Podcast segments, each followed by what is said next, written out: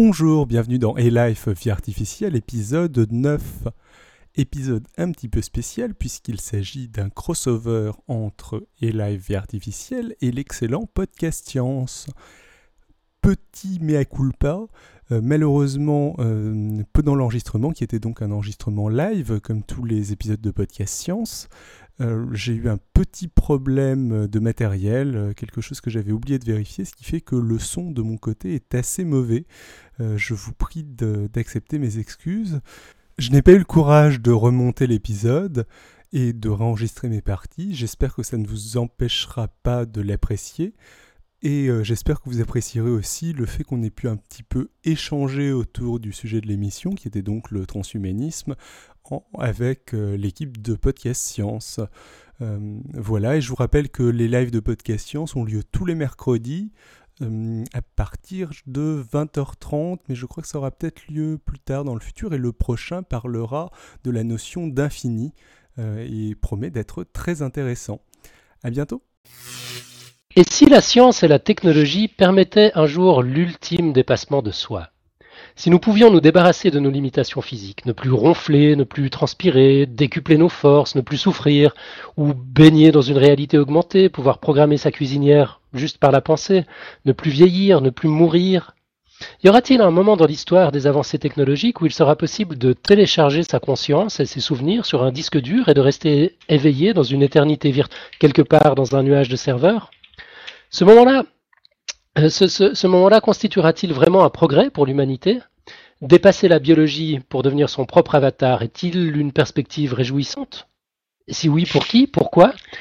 Bah, cela doit faire plus d'une année qu'un dossier nous a été demandé sur le fascinant et très intimidant sujet du transhumanisme, et il nous aura fallu un crossover avec l'excellent podcast Vie artificielle pour que cela devienne enfin une réalité.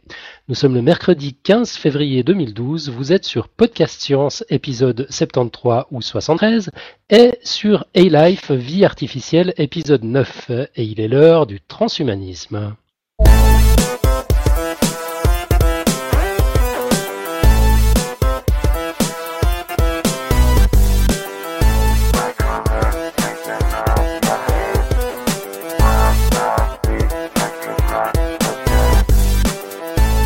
Alors moi c'est Alan, alias Professeur Fun de Podcast Science. À mes côtés, euh, quelques, quelques comparses, mais pas tous. Euh, Marco n'est pas avec nous, il est, il est en vacances. Quelqu'un tape sur son clavier là, il devrait, il devrait couper son micro. Euh, Franck n'est pas avec nous, il n'est pas puni pour avoir eu une connexion épouvantable lors du dernier épisode. cette fois, c'est encore plus, plus prosaïque. Il a oublié son micro-casque, donc pas de Franck avec nous. Par contre, on a Hélène, heureusement. Bonsoir. voilà, l'honneur est sauf. Euh, et puis côté podcast science, il y a encore du monde ce soir puisque Nicolas, alias Nicotup, est également dans notre studio virtuel. Salut Nicolas. Bonjour. Donc Nicolas, on va te présenter en, deux secondes. Tu es un auditeur, vulgarisateur, mathématicien qui en avait ras-le-bol qu'on raconte, euh, enfin plutôt que je raconte toujours des bêtises dès qu'il est question de mathématiques. Alors en bon euh, poditeur, tu as proposé tes services pour préparer un premier, un premier sujet pour le podcast et plus s'y a fini. Donc ce sera la semaine prochaine et tu vas nous parler de la notion d'infini en mathématiques. Et tu es là ce soir pour nous pitcher ton dossier en une minute. Ce sera en seconde partie d'émission. Évidemment, tu interviens quand bon te semble pendant l'émission. Et puis, euh, vous l'aurez compris, nous ne sommes pas que sur Podcast Science ce soir, il s'agit d'un épisode crossover, donc nous avons également le plaisir de nous trouver sur le podcast A-Life Vie Artificielle, podcast passionnant, brillamment mené par son créateur, David, alias Xilirian, euh, qui, si tout va bien, est avec nous. Salut David. Ouh là là, tant de compliments, ça fait, ça fait un petit peu trop, mais euh, bah, c'est très gentil, je ne les mérite pas. Ah si, si, tu les mérites, j'ai aucun souci.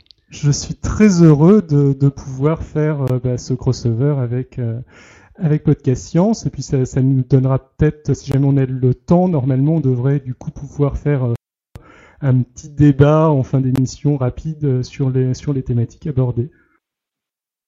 Bah, on, on, espère, ouais. Euh, on, va essayer. Euh, enfin, c'est le but, quoi. Si on, si on arrive effectivement à dialoguer un petit peu sur le sujet, c'est un sujet quand même assez controversé, euh, qui pose pas mal de, de, de questions euh, d'éthique, enfin toutes sortes de choses. Ce serait vraiment bien si on, si on a l'occasion d'en parler. En tout cas, on est super content de faire cet épisode avec toi. enfin, je dis faire avec toi, c'est toi qui as tout fait en réalité. Donc, place à, celui qui sait de quoi il parle. il, est, il est temps qu'on écoute ce que tu as à nous dire. Euh, d'accord. Alors donc, euh, bon, déjà, je suis pas super super habitué au live. Euh, j'espère que tout va bien se passer quand même. Et je vais donc vous parler de trans et de post-humanisme. si je m'intéresse à pas mal d'éléments qui sont dans la périphérie du transhumanisme, je tiens tout du transhumanisme, je tiens tout d'abord à préciser que je ne m'estime nullement expert du sujet, donc n'hésitez pas à me faire part de vos critiques et remarques. Je m'adresse à, à, à, Alan, à Hélène, mais aussi aux auditeurs. N'hésitez pas à envoyer vos réactions euh, si jamais vous écoutez le live, euh, commenter en direct euh, ou sur les sites des deux émissions. je tiens aussi à préciser que ce dossier va un petit peu différer des dossiers habituels de podcast science dans le sens où je vais ici non pas vous présenter directement un point scientifique, mais plutôt une idéologie, un mouvement culturel qui est lui-même très tourné vers les sciences. Alors, je vais. Oula, je suis désolé. Euh, gros bruit. Je... Vous êtes toujours avec moi? Est-ce qui t'arrive Ouais, on est là. On est là. On t'entend. C'est non, c'est une canette qui est tombée. Euh, je m'excuse. Euh, voilà, démasqué. Donc, donc, je vais commencer déjà par définir un petit peu ces notions, donc le transhumanisme et le posthumanisme. L'idée directrice est que nous approchons d'un tournant où la science et la technique vont rendre possible la création d'un homme euh, pas ou moins soumis au vieillissement et qui aura des capacités intellectuelles et physiques supérieures à un post-humain. Euh, en découle une volonté de changer l'homme, une volonté d'aboutir à ce post-humain, et pour les transhumanistes, cet objectif est rendu possible par les progrès de la technique et aboutira au changement de la nature humaine. Derrière le post-humanisme se cache donc une grande confiance en la science et une croyance en l'existence d'un progrès. Et si le terme n'était pas autant connoté négativement, je dirais que le post-humanisme est une forme de scientisme. Au passage, euh, vous vous demandez sûrement s'il faut faire une distinction entre trans et post-humanisme, vu que j'emploie euh, indistinctement les deux termes. Il me semble que, dans le monde anglo-saxon, le terme transhumanisme est beaucoup plus utilisé, en tout cas pour désigner un mouvement.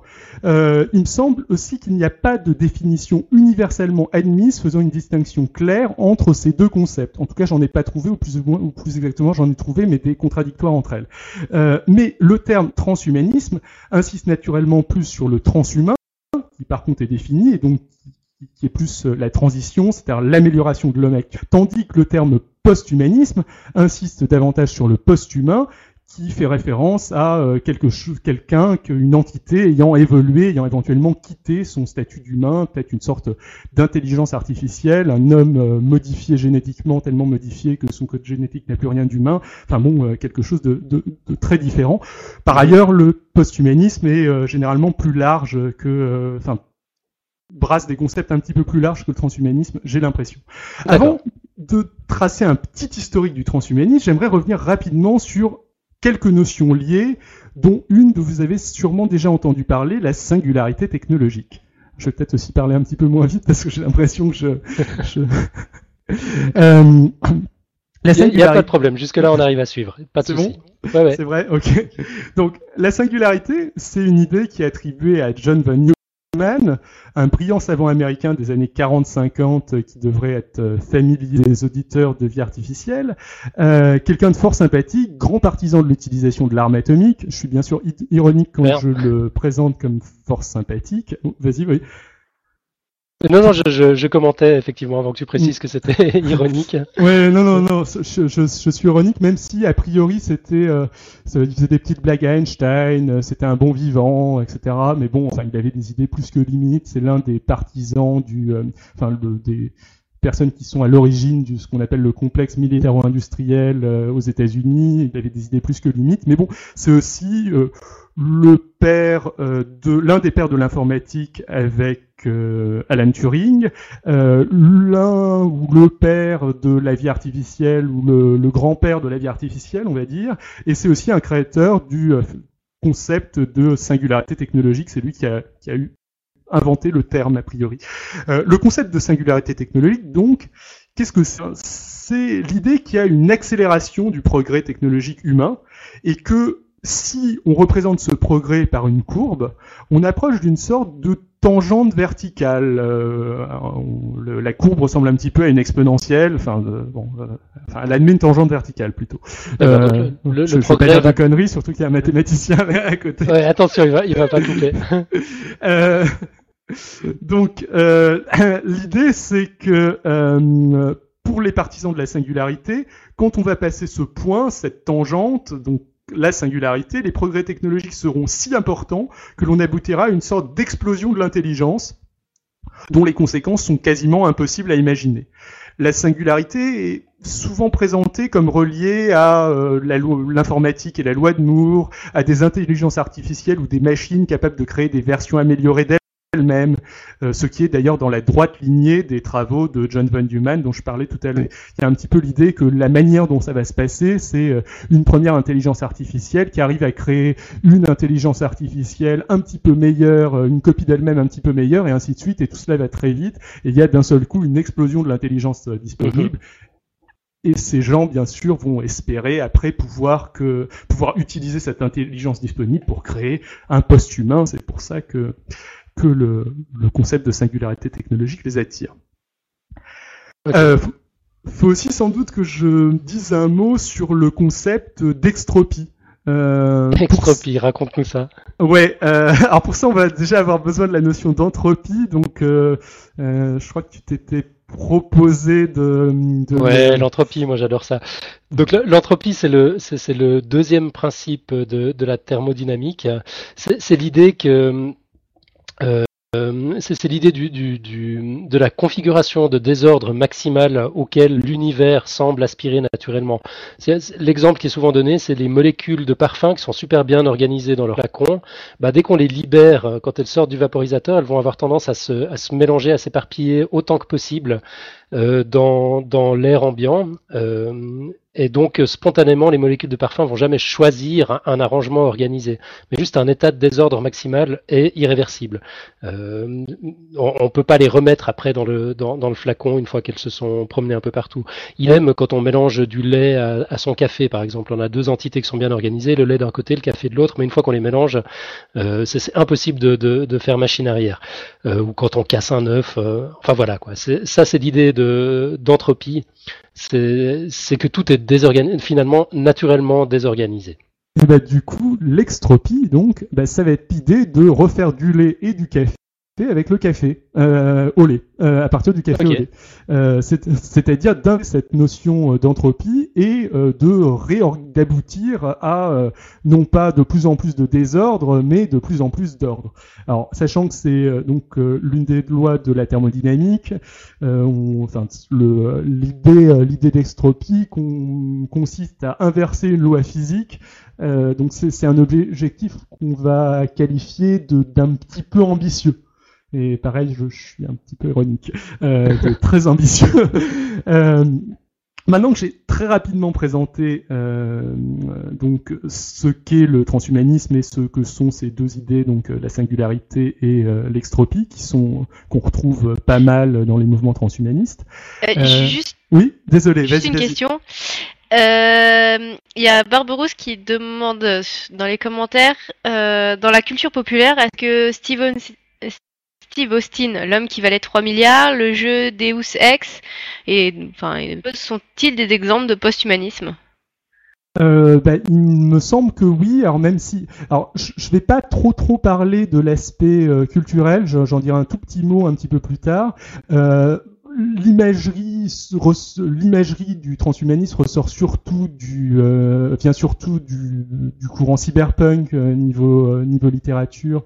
Euh, mais oui je pense que ce, ce, sont aussi de bons exemples de de post-humains il me semble. Bien. Alors je vais continuer donc avec un, un petit avec un petit historique, essayer de dresser un rapide historique généralement, quand on entend quelqu'un présenter le transhumanisme, euh, la, personne commence par euh, signaler euh, qu'il ressemble, je pense à juste titre, qu'il s'inscrit dans la droite lignée de traditions scientifiques mystiques, bien plus anciennes, qui elles aussi cherchent à découvrir des moyens, des moyens d'accéder à l'immortalité.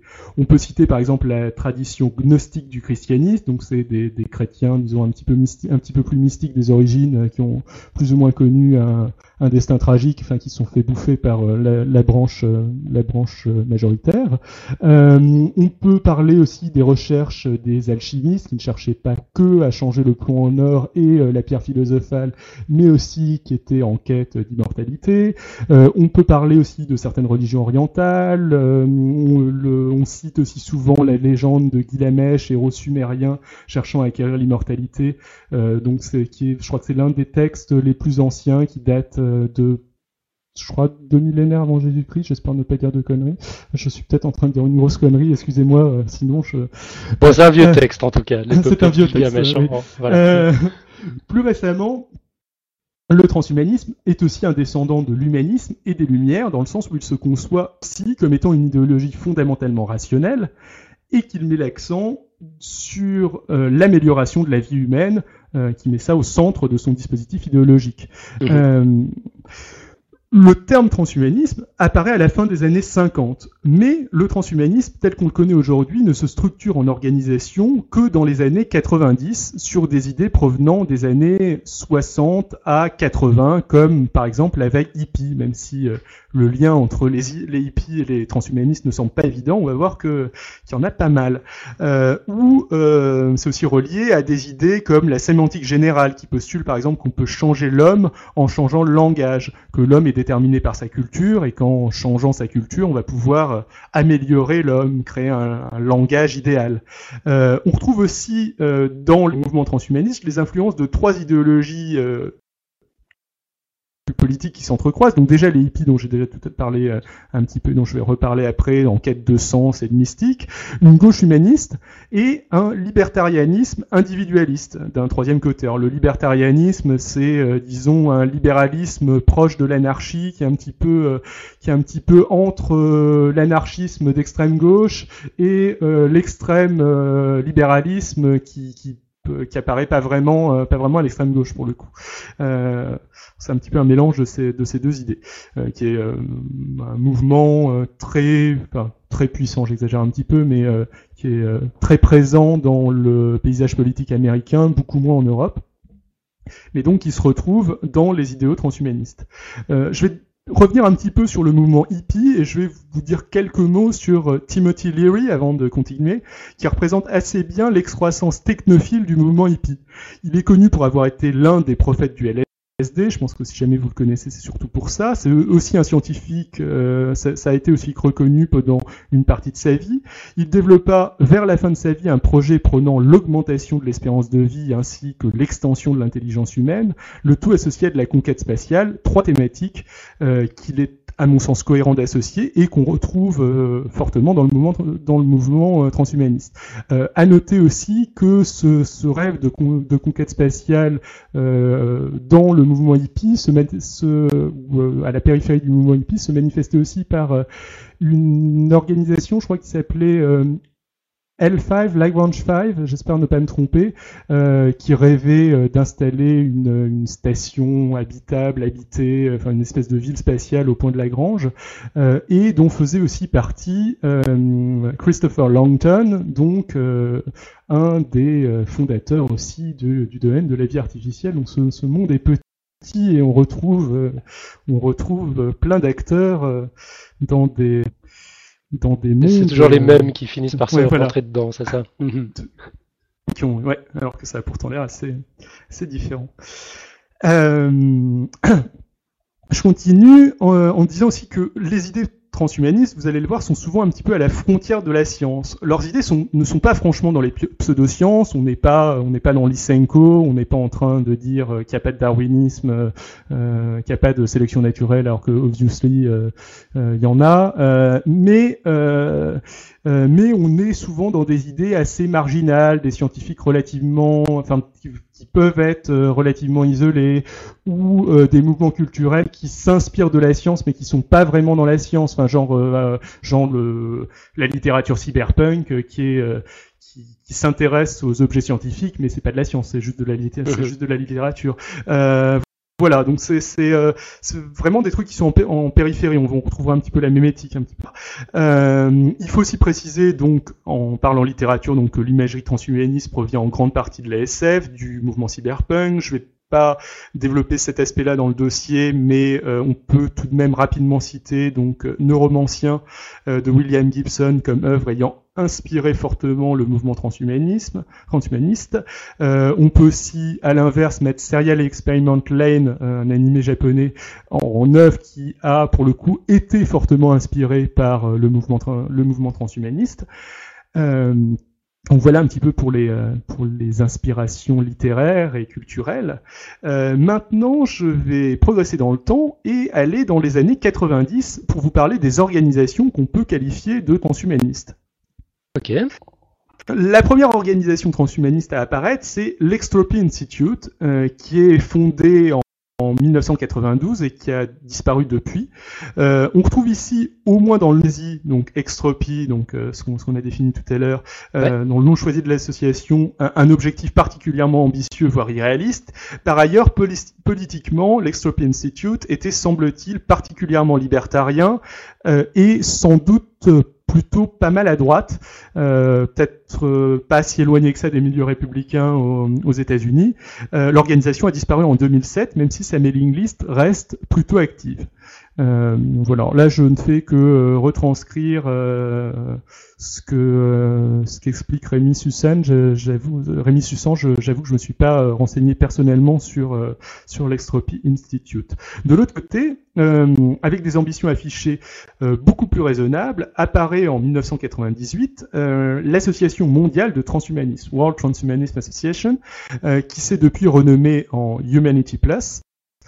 Et qui définit ainsi le transhumanisme et donc ses objectifs. Elle donne deux définitions, donc je vais vous les donner toutes les deux. Première définition du transhumanisme, le transhumanisme c'est un mouvement culturel et intellectuel qui affirme qu'il est possible et désirable d'améliorer fondamentalement la condition humaine par l'usage de la raison, en particulier en développant et diffusant largement les techniques visant à éliminer le vieillissement et à améliorer de manière significative les capacités intellectuelles, physiques et psychologiques de l'être humain.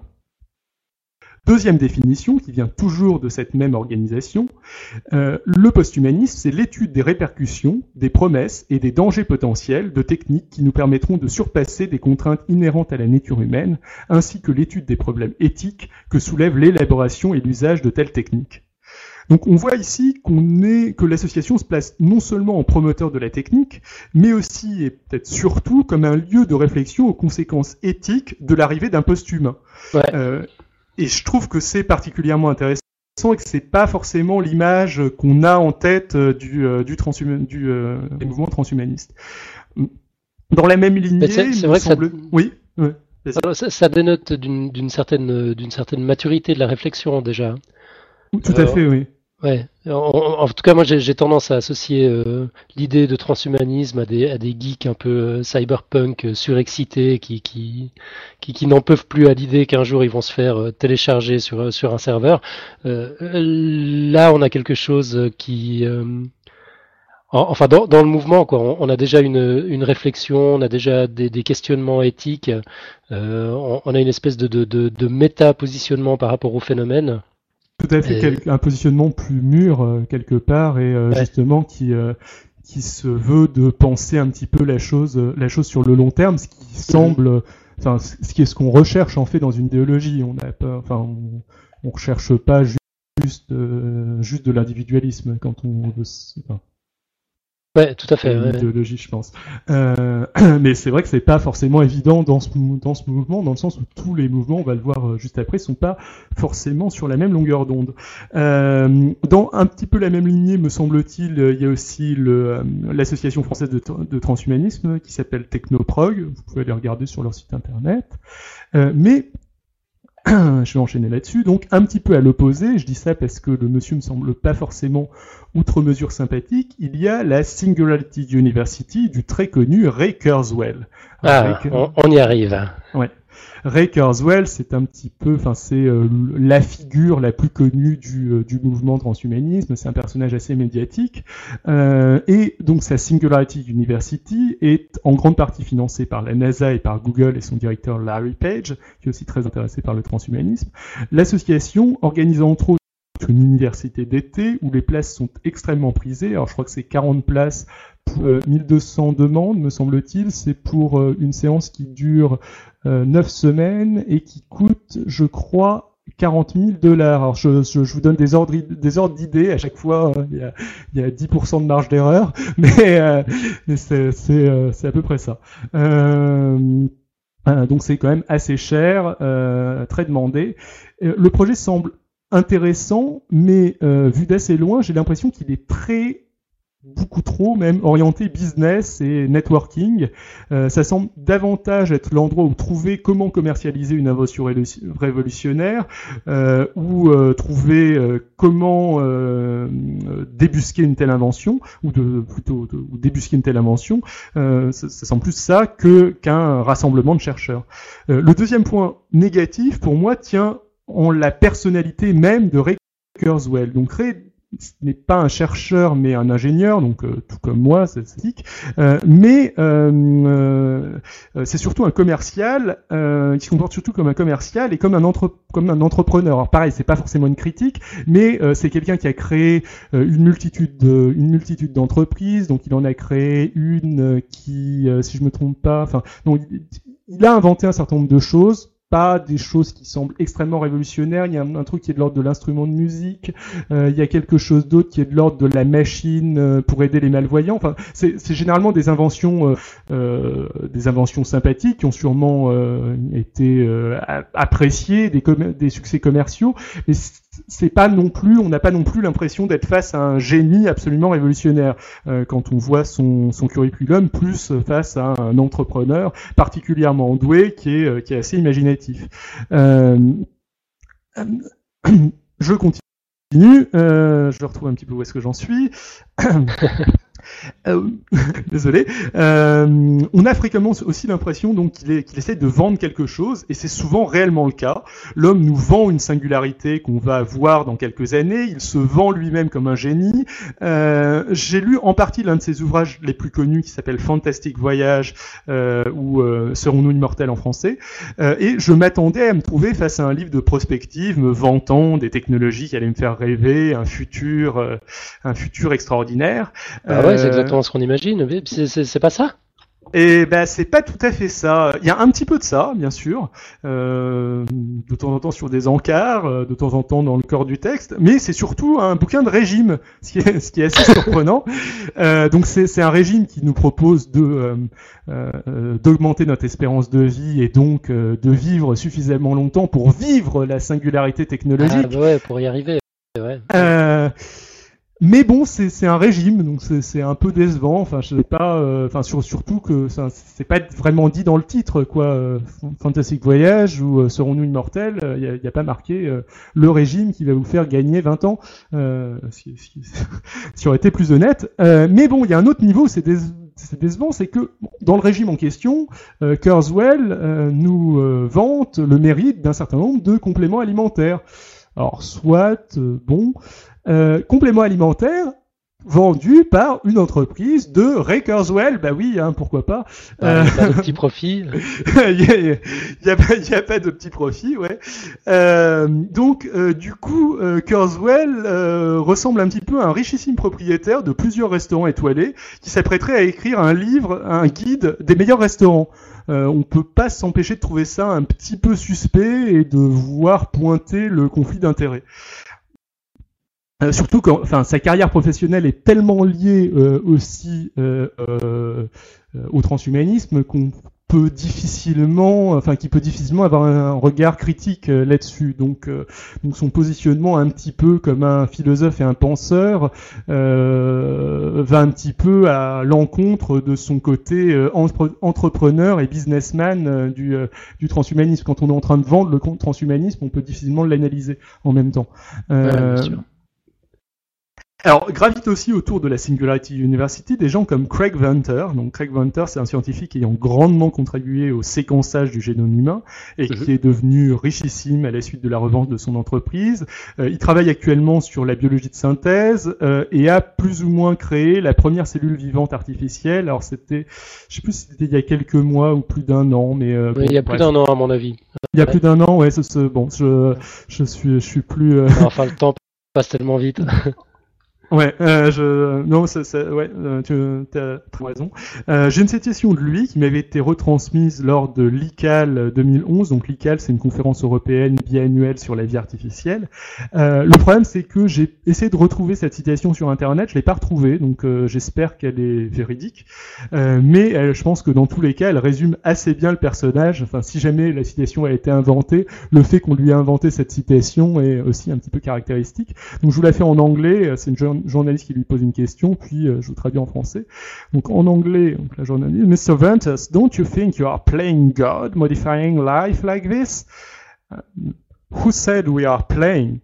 Je la refais en, je la refais en français. Euh, Monsieur Venters, vous pensez pas que vous êtes en train de, de jouer à Dieu en modifiant la vie comme ça? Mais qui a dit qu'on était en train de jouer? Donc c'est un petit peu euh, c'est un peu mégalo euh, euh, mais bon, Venters reste quelqu'un de, euh, c'est un businessman, mais c'est quand même quelqu'un de très intéressant qui a grandement contribué au développement de son domaine. Euh, et euh, j'ai rien contre lui, de même j'ai rien contre Google, au contraire, j'ai plutôt de la sympathie pour eux. Mais l'association Google, Venter, Kurzweil euh, plus euh, la NASA, je ne sais pas si je vous l'ai dit, mais ils font partie des, euh, des, euh, des, gens qui financent euh, le, la Singularity University, donne un sentiment un peu mitigé à l'ensemble. On s'en pointe quelque chose d'assez médiatique, mégalo, très business, mm-hmm. voilà, assez commercial aussi. Il existe au moins une autre, une autre association transhumaniste euh, dans laquelle est aussi impliqué Kurzweil, c'est le Singularity Institute. Euh, il me semble euh, que c'est un petit peu dans la même lignée que la Singularity University, d'après ce que j'ai lu. Ouais, pareil, j'ai pas de détails euh, très très intéressants, très croustillants à vous donner, à vous donner dessus. Euh, je pense que j'en ai fait le, terminé mon petit tour des institutions euh, et euh, des, euh, de l'historique du transhumanisme. D'accord. et je vais essayer de passer du coup aux avancées techniques qui caractériseraient le post-humain que sont en train de, d'inventer, de proposer les transhumanistes. Ok, ouais, histoire qu'on puisse se représenter un peu, un, ouais. un peu la chose. D'accord? Alors, et puis, euh, histoire aussi de rentrer un petit peu plus, euh, de s'approcher un petit peu plus euh, des sciences, pour le coup. Généralement, oh, une petite seconde.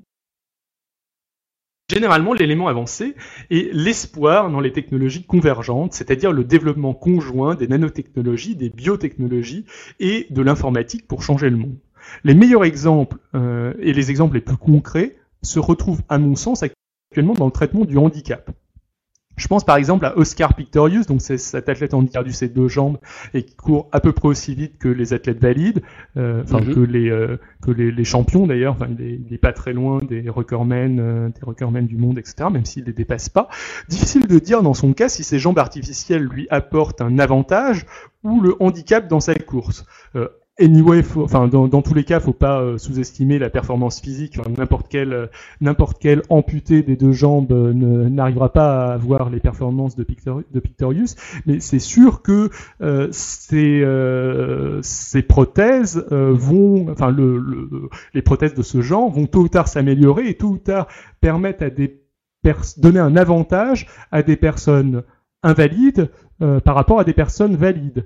Donc on peut considérer que c'est un petit peu ça le, le post-humain, c'est des, humains augmentés. Mais d'un autre côté, les sportifs eux-mêmes, euh, quand ils se dopent par exemple, ou euh, je crois que les, il y avait eu une polémique récemment, alors récemment c'est peut-être il y a peut-être il y a deux trois ans sur des nageuses qui utilisaient des combinaisons qui les, les faisaient qui boostaient leur rapidité en réduisant la résistance à l'eau et qui faisait qu'elles gagnaient toutes les compétitions, euh, combinaisons qui ont fini par être, par être interdites, ou même on peut penser euh, à des cyclistes qui, euh, dont euh, le, le, les vélos vont être particulièrement légers, etc. Tout ça, ça consiste aussi quelque part à augmenter, euh, à augmenter l'homme. voilà. Je reviens un petit peu sur le handicap. Ouais, je, je crois qu'on a. Euh, Nico a une question. Oui. Ouais, j'ai une question parce que les exemples que tu donnes là justement euh, sont extrêmement intéressants parce que les deux sont très différents. Il y en a un où on va mettre une prothèse, donc on va remplacer un membre bon qui dans le cas du handicap était peut-être pas là, mm -hmm. alors que dans le cas de la combinaison c'est une sorte d'exosquelette, c'est quelque chose qu'on rajoute par dessus. Et euh, les deux sont considérés comme du transhumanisme parce que du coup on fait pas de modification biologique, on modifie rien du tout en fait dans, dans le deuxième cas. On met pas de, on met juste une combinaison. Je sais pas si tu vois ce que je veux dire. Tout à fait. Alors je vois, je vois exactement ce que tu veux dire. Euh, j'en je, reparlerai un petit peu euh, tout à l'heure. Euh, les deux entrent dans le cadre du, euh, enfin pour moi, entrent dans le cadre du, transhumanisme. Enfin, quand on fait entrer des choses comme la modification du langage dans le, le, transhumanisme, en tout cas dans ses origines, je pense que Une combinaison euh, peut aussi euh, peut aussi entrer dedans. Et la limite entre euh, l'extension humaine et le l'implant peut être relativement flou. On peut penser, je sais pas, à des appareils dentaires qui vont s'enlever, etc. Alors d'ailleurs les prothèses aussi, les, les, prothèses de jambes aussi s'enlèvent. c'est pas des c'est pas des prothèses qu'il a en permanence, c'est des prothèses euh, qui changent et qui sont spécialisées pour euh, pour la course. C'est pas des jambes qui lui permettent de marcher dans la vie de dans la vie de tous les mhm. jours. mais je suis d'accord. Euh, enfin, il y, a vraiment. Enfin, c'est vrai que c'est pas tout à fait le c'est pas tout à fait les mêmes objets. les drogues sont aussi un bon exemple parce que c'est quelque chose qui est. Enfin, les drogues. Je parle je parlais du dopage là. Enfin, même si les drogues pourraient aussi rentrer dans dans l'exemple en question. C'est quelque chose qui modifie vraiment l'humain, mais en même temps qui est qui est très c'est un objet technologique, mais qui est très externe, qu'on a l'impression de consommer euh, et euh, qui, n'a un effet que temporaire. Euh, mais pourtant, c'est quelque chose là qu'on retrouve aussi assez présent dans l'imagerie transhumaniste. Les smart drugs, ce genre de ce genre de choses sont quelque chose qui va attirer ce, ce, ce, genre de personnes. alors je, je, continue sur le handicap en parlant très rapidement du, euh, de l'Artificial Retina Project, qui permet de revue à certains aveugles. Euh, c'est une espèce d'œil artificiel qui cumule un implant au niveau des connexions nerveuses et une caméra branchée sur des lunettes de soleil, enfin pas des vraies lunettes de soleil, des genres de lunettes de soleil, enfin des lunettes noires avec une caméra branchée dessus, et qui offre déjà une vision en noir et blanc avec une définition, je crois que c'est environ 200 pixels sur 200 euh, sur les derniers modèles. Donc c'est quelque chose qui est très expérimental. Je crois qu'il y a une quarantaine de personnes en test. Mais ça permet de rendre partiellement la vue à certains aveugles. Et pareil, nul doute aussi que le développement de ce genre de dispositif pourra à terme permettre à des aveugles de voir à des distances supérieures, de voir mieux que euh, des euh, que des, des gens, euh, des, des, voyants. D'ailleurs, les aveugles ne seront plus aveugles dans ce cas-là, mais bref. donc voilà, pareil, c'est un exemple d'une augmentation qui part du traitement du handicap. Ouais. J'aborde maintenant des, des, maintenant aborder des projets plus euh, ambitieux, plus dans l'image, enfin c'est pas vraiment plus ambitieux, plus, euh, plus mégalo on va dire, euh, un petit peu plus mégalo et un petit peu plus, ouais voilà, plus spectaculaire, un petit peu plus dans, dans l'imagerie classique du, du transhumanisme. à un tout autre niveau, on peut aborder un petit peu la cybernétique que l'on retrouve donc pas mal dans ce dans ce mouvement. Enfin tout autre niveau, non, enfin c'est pas si loin que ça du traitement du handicap. il y a donc les travaux de Kevin Warwick, je, je prononce correctement, Alan? Alors c'est un faux ami, ça se prononce Warwick. Warwick, euh, Kevin Warwick. désolé. Ça s'écrit Warwick, effectivement. Euh, alors Kevin Warwick, pardon, qui travaille euh, sur la connexion du système nerveux humain à des machines. Si je me trompe pas, il a commencé par s'implanter une simple puce qui permettait de localiser et donc d'effectuer dans son laboratoire quelques interactions sympas, mais pas franchement extraordinaires, du genre il passe, la lumière s'allume sur son passage, les portes s'ouvrent sur son passage. Mais par la suite, il a réalisé des choses euh, beaucoup plus spectaculaires. Euh, par exemple, euh, après avoir implanté une grille d'électrodes dans un air de son bras, il pouvait commander à distance son propre bras via un ordinateur. Il a aussi effectué l'opération inverse, c'est-à-dire à partir d'une électrode mise sur le nerf de son bras, commander à distance un modèle virtuel, un avatar de, de, son bras. il a aussi effectué ce qu'il appelle une connexion sensorielle avec sa femme, qui s'était implantée une grille d'électrodes similaire, euh, et le monsieur promet que ses recherches pourront déboucher sur une sorte de communication ressemblant à la télépathie euh, par ce procédé en 2015, donc demain. Après, on peut citer aussi les très nombreuses recherches autour du vieillissement, euh, comme par exemple les travaux très contestés d'Aubrey Degré, qui identifient sept causes du vieillissement et qui considèrent qu'on est relativement proche de les inverser. Alors, je ne vais pas rentrer dans le détail, ne maîtrise pas. Euh, et euh, en plus, on n'a pas trop le temps. Euh, euh, L'arsenal de solutions envisagées par les transhumanistes, on retrouve aussi euh, des modifications génétiques sur l'embryon, par exemple, pour prévenir une maladie génétique. pour revenir sur les nanotechnologies, on, on retrouve aussi l'idée d'un assembleur moléculaire capable de construire de la matière atome par atome, voire aussi capable de s'autorépliquer, encore une fois l'autoréplication. on imagine que de telles machines auraient de multiples utilités potentielles, y compris dans le domaine de la médecine, euh, donc augmentation de la vie. Il y a aussi le, il y a aussi la crainte au niveau de, ces machines, c'est la crainte de ce qu'on appelle, je crois, c'est le grey goo. Euh, c'est l'idée que euh, des auto, des nanoréplicateurs deviendraient complètement incontrôlés et commenceraient à manger entre guillemets toute la, toute la matière pour se répliquer indéfiniment et euh, euh, transformerait la Terre en une espèce de marée grise de machines autoréplicantes. Voilà. Euh, euh, on trouve aussi des idées beaucoup plus fantasques, euh, telles que la cryogénisation, dont un, un, détracteur expliquait que si ressusciter une personne cryogénisée n'était pas impossible, la difficulté serait comparable à la reconstitution d'une vache à partir d'un hamburger.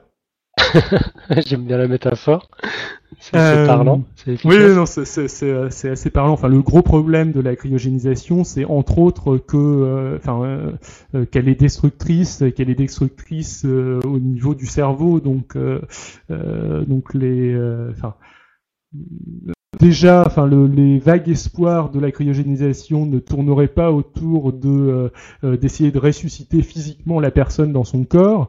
Euh, ce serait plutôt essayer de récupérer sa, sa, configuration neurale à partir de ce qui restera du cadavre et de la recharger dans quelque chose d'autre pour pour la restaurer. et même ça, c'est loin d'être dit que dans les plus grands euh, enfin si, dans les plus grands fantasmes des, des cryogénistes, je sais pas comment on dit, des congélateurs. ça doit, être, ouais, ça doit être possible, mais euh, dans, dans la vraie vie, c'est loin d'être, euh, c'est loin d'être dit que même avec une technologie hyper avancée, ce, ce soit possible. Mhm. Euh, enfin, il y a euh, ce qui peut ressembler au rêve ultime, euh, la question de l'uploading. L'uploading, c'est l'idée qu'on pourra un jour uploader l'esprit humain dans une machine. C'est en quelque sorte la dématérialisation totale de l'essence de notre être, se transformer en pure information. On est très loin de pouvoir réaliser cet uploading, mais on arrive déjà, par exemple, à connecter une mémoire électronique à un cerveau de souris. Je ne sais pas exactement ce que ça apporte à la souris, si elle est capable de réellement utiliser cette mémoire, mais il y a des travaux qui sont faits dans ce sens, et certaines personnes envisagent d'utiliser ce genre de technique pour soigner la maladie d'Alzheimer à terme. Bon, je pense qu'on en est très loin, mais, euh, mais, euh, mais bon, c'est pareil. L'uploading, vraiment fantasme, transhumanisme par excellence.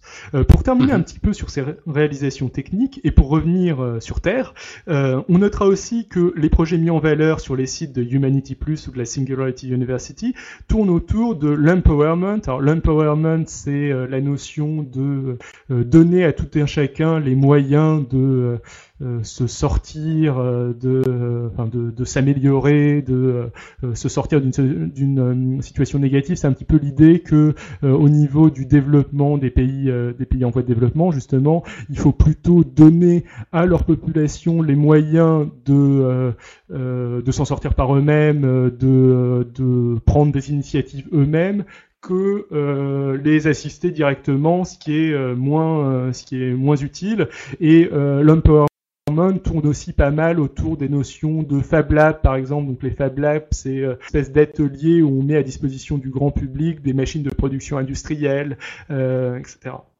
C'est euh, c'est un petit peu c'est un petit peu donner de grands moyens à l'individu et lui donner des moyens de trouver de la force par euh, par lui-même. Mhm. Euh, je trouve c'est un peu bizarre ce que je dis. Bref, je sais pas si c'est compréhensible. Euh, je continue quand même. vas-y, vas-y, continue. donc, le, la Singularity University propose des projets qui tournent un petit peu, enfin, et Humanity Plus propose des projets qui tourne, enfin finance en fait des projets qui tournent autour de l'empowerment. Euh, par exemple, on trouve aussi des, plans de RepRap. Donc la RepRap, c'est cette euh, imprimante 3D autoréplicatrice dans le sens où elle euh, imprime, elle est capable d'imprimer 70% des matériaux qui la constituent. et qui est une imprimante très bon marché aussi. Donc ça, on, en trouve les plans le, sur Humanity Plus. Ça compte ça leur coûte pas grand chose, mais dans l'esprit, ça veut dire qu'ils sont proches de ce genre de mouvement. Et on trouve aussi euh, sur euh, Humanity Plus et euh, le site de la Singularity University des projets qui tournent autour du développement durable, de l'humanitaire, enfin bref, des choses très consensuelles, grand public, etc.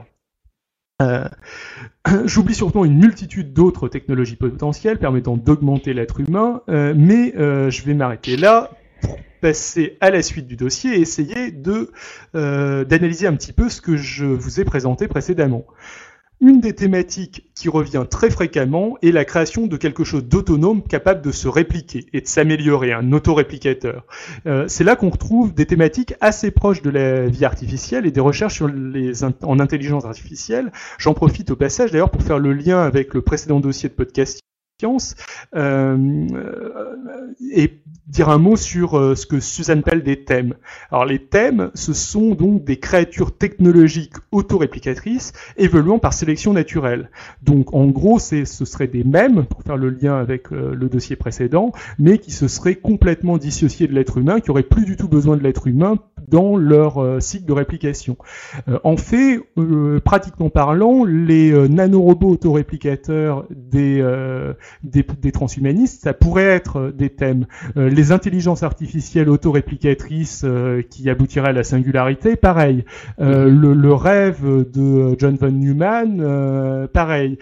donc même si le terme thème est extrêmement peu visité, enfin je pense que à part Suzanne Blackmore et moi là maintenant, il y, a à peu près personne qui l'utilise. je trouve que c'est c'est un terme qui euh, un certain nombre d'idées qui sont justement très populaires dans les, euh, dans les humanistes.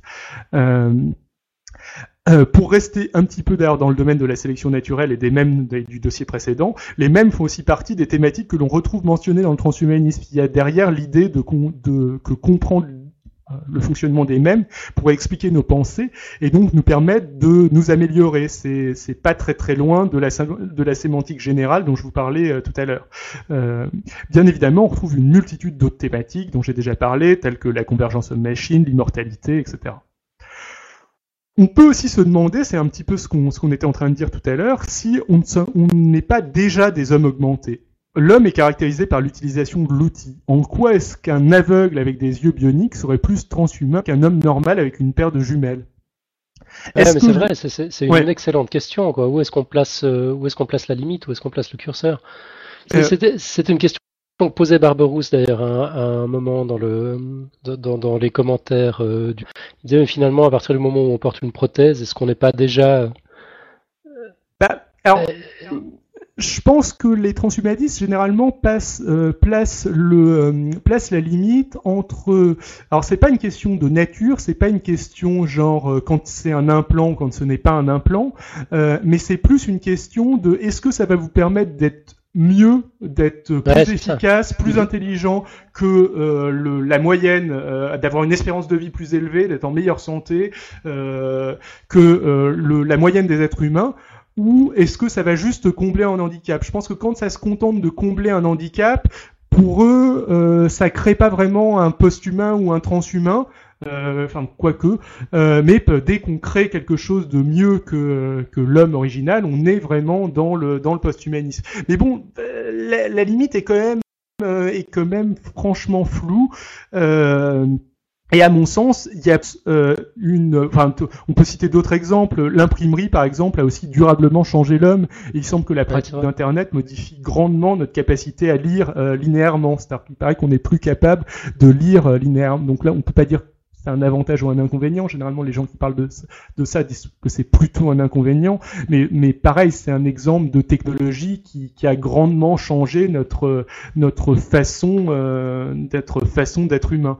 Euh, pour revenir un petit peu, euh, pour revenir un petit peu, oui, sur l'exemple des périodes de jumelles et de la modification physique. Si jamais on prend l'exemple de la modification physique et qu'on admet que c'est ça qui nous rend transhumains, donc les personnes qui ont des pacemakers, c'est un petit peu, c'est un peu euh, l'idée dont on parlait tout à l'heure, enfin de Barberousse disait euh, toute personne ayant une prothèse donc sont forcément des transhumains et même des personnes tatouées euh, deviennent euh, des transhumains. C'est aussi une modification physique.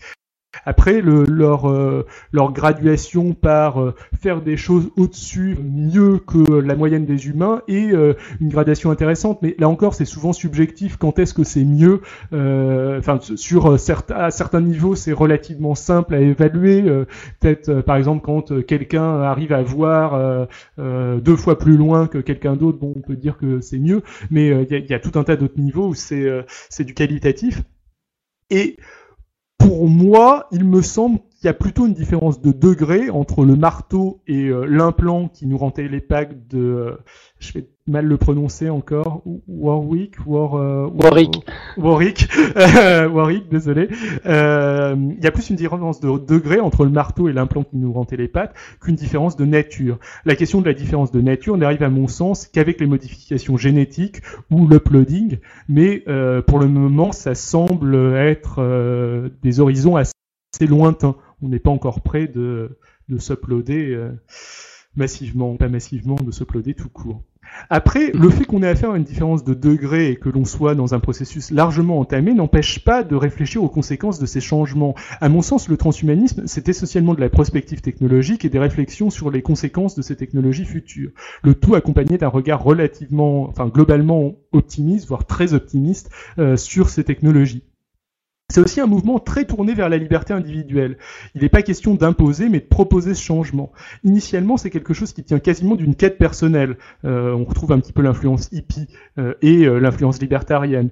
et on retrouve un petit peu ça aussi dans le côté livre de régime, manuel de développement personnel du, livre de Ray Kurzweil. Tu, tu, disais quelque chose, non? Je... Euh, non, non, j'acquiesçais simplement. Ah, désolé, j'entends je, mal parfois. Je, suis désolé. Euh, euh, euh, donc on retrouve un petit peu ça ouais, dans, le, dans le livre de Kurzweil ou dans le côté auto-expérimentation de Warwick, c'est, de Warwick, Warwick c'est, comme ça qu'on dit. Warwick. Mais on retrouve aussi cela dans la notion d'empowerment dont je parlais tout à l'heure et que je vais pas réessayer de définir parce que je... ouais, d'autant plus que l'heure tourne. Il faut, faut, faut je suis désolé. Ah oui, zut. ok, je vais, j'accélère un petit peu. Euh, euh, donc, euh, c'est aussi cet aspect très libertarien qui éloigne, à mon sens, le projet transhumaniste des dystopies, euh, des, des, utopies négatives totalitaires, qui, que sont 1984 d'Orwell et le meilleur des mondes d'Aldous Huxley. À titre purement informatif, d'ailleurs, Huxley était un proche de Leary, de Timothy Leary, le prophète du LSD, et c'était aussi le frère du créateur du mot transhumanisme. Il a un peu plus tard écrit un roman Lille que j'ai pas lu pour présenter une utopie technologique positive, ce qui prouve qu'il avait euh, des sentiments un petit peu mitigés euh, là-dessus. Donc le euh, libertarianisme, l'individualisme du transhumanisme l'éloigne un petit peu des, des totalitarismes que sont le 1984 et dans une moindre mesure le meilleur des mondes. il me semble aussi que la structuration du mouvement en organisation à partir de la fin des années 90 marque une étape importante c'est le passage d'un mouvement culturel individualiste, donc, à quelque chose d'un petit peu plus politique, porteur d'une idéologie, ce qui entraîne donc ces réflexions euh, de nature éthique, par exemple, euh, et ce qui entraîne un petit peu de l'autre côté, du côté Ray Kurzweil, etc., la volonté d'être capable de faire du lobbying. Il me semble aussi que le petit succès politique du transhumanisme euh, s'explique, euh, enfin répond à un relatif vide idéologique actuel. La lutte entre les pays communistes et le monde libéral-capitaliste semble actuellement dépassé, et euh, ce qu'il reste de ces deux idéologies ne fait plus rêver, l'extrémisme religieux en force, sans doute pour cette même raison, mais l'influence des religions sur la société décroît, euh, au moins en Occident, et euh, chez les personnes ayant effectué des études longues, et de mon point de vue, c'est une bonne chose que cette influence décroisse. le posthumanisme fournit une idéologie pour laquelle on peut envisager militer. On retrouve d'ailleurs fréquemment des encouragements au prosélytisme, quasi, similaire au prosélytisme religieux sur euh, les sites transhumanistes. C'est aussi une idéologie potentiellement porteuse d'espoir, espoir politique dans le sens où on aperçoit un projet politique centré sur le développement de la technique et espoir qui remplace l'immortalité vendue par les grandes religions puisque le transhumanisme laisse entreapercevoir mieux une immortalité atteignable dans notre monde réel matériel. Par ailleurs, à mon sens, son antithèse existe aussi dans euh, l'idéologie des mouvements décroissants. Attention, je ne dis pas que le posthumanisme, c'est la croissance et la consommation. Euh, mais penser que la croissance ne soit pas un indicateur de progrès viable n'est pas non plus une unité du mouvement décroissant. Par contre, une spécificité à mon sens caractéristique du mouvement décroissant, c'est une forte hostilité à la technique. Euh, à noter encore que quand euh, je parle de décroissance, je ne parle pas de développement durable, d'écologie ou même de certaines formes de simplicité volontaire. Tout cela est tout autant compatible avec le post-humanisme qu'avec la décroissance ou presque. Euh, mais euh, j'oppose un mouvement donc le post-humanisme ou le transhumanisme qui cherche le développement et le progrès humain par la technique et un autre mouvement qui cherche à imaginer un développement humain aussi, sans cette technique. Euh, ce qui est assez ironique, c'est que ces deux mouvements ont tous deux une filiation idéologique, enfin pas forcément idéologique, mais en tout cas une filiation avec le mouvement hippie des années 70. Filiation évidemment idéologique pour les transhumanistes avec la, partie la plus technophile des hippies, et filiation au minimum euh, au niveau de l'image pour les décroissants. Vous l'aurez compris, présenté comme ça, je me place plutôt du côté des, des trans euh, que euh, du côté des décroissants. Néanmoins, ce rêve d'immortalité qui caractérise aussi le transhumanisme pose de sérieux problèmes, dont le plus évident est la surpopulation. On peut imaginer ce problème résolu par un uploading massif, mais c'est pas forcément ni possible ni satisfaisant. Un contre-argument que j'ai fréquemment vu avancer par les transhumanistes, mais qui me semble assez naïf, est la faible natalité ou euh, des pays où l'espérance de vie est haute. Euh, bon, ça, ça, semble naïf euh, et euh, pas suffisant. Enfin, de, de, toute façon, enfin, si on arrive vraiment à supprimer, enfin, avoir une, une espérance de vie euh, potentiellement, enfin, pas infinie, mais vraiment, vraiment très élevée, enfin, Mhm. quelques naissances suffisent pour arriver tôt ou tard à la, à la surpopulation. À la rigueur, l'option conquête spatiale me semble être un contre-argument plus réaliste, mais là encore, euh, un tel projet pourrait difficilement se réaliser avant que le problème de la surpopulation se pose. Le transhumanisme propose aussi, j'ai l'impression, mais ce n'est pas vraiment propre au transhumanisme, une vision la science très utilita- utilitariste. La science n'est plus une pure recherche de la connaissance, mais un mot réaliser une innovation technique qui préexiste virtuellement dans l'imaginaire. Euh, de même, euh, la question de l'accès équitable de ces technologies euh, en devenir à l'ensemble de la population se pose. Il est heureux que les associations transhumanistes posent cette question. Il est davantage inquiétant qu'elles ne proposent pas de mécanisme permettant de s'assurer de cette équité à l'heure actuelle. À mon sens, le risque est beaucoup plus là que du côté des, utopies négatives totalitaires. Pour terminer, pour conclure, je suis désolé d'avoir été aussi long. Euh, on oppose souvent au transhumanisme que la vie immortelle perdrait de son charme, sa beauté, deviendrait ennuyeuse. Pourtant, perso, je peux difficilement imaginer quelque chose de plus charmant, de plus enthousiasmant que d'avoir le temps d'explorer tous les aspects de la culture, de voir progresser les connaissances humaines, de partir découvrir l'univers. Et si, après avoir occupé quelques milliers d'années, euh, on s'ennuie, il sera toujours temps de mourir. Voilà, ce, ce sera... Ok. Euh, écoute, e- effectivement, ton, dossier a duré un peu plus longtemps que, prévu. Bon, merci hein, en passant, c'était vraiment passionnant. Nico, je crois que tu avais, quelque chose à dire sur le, transhumanisme? Euh, oui, globalement, c'est que je trouvais que la définition, on en a parlé un peu dans les commentaires, euh, différait pas tellement de la définition d'un objet, si ce n'est euh, sur ce rêve d'immortalité dont tu parlais. Alors, euh, Franck me donnait des, des contre-exemples hein, avec le soldat amélioré qui est pas trop dans le rêve d'immortalité, mais je, voilà, je vois pas trop bien la différence entre le transhumanisme et la définition qu'on a d'un objet qui est aussi d'améliorer euh, la condition d'humain. Euh, la différence entre le transhumanisme et, euh, Et la notion quel- d'outil, hein, je voulais dire. D'outil. euh, et la notion d'outil. Euh, Ouais. bah, Bah, je pense que tu l'as dit, c'est très proche en fait. On sait Pour pas moi, très bien où c'est placer proche, le, oui. le curseur. Mhm.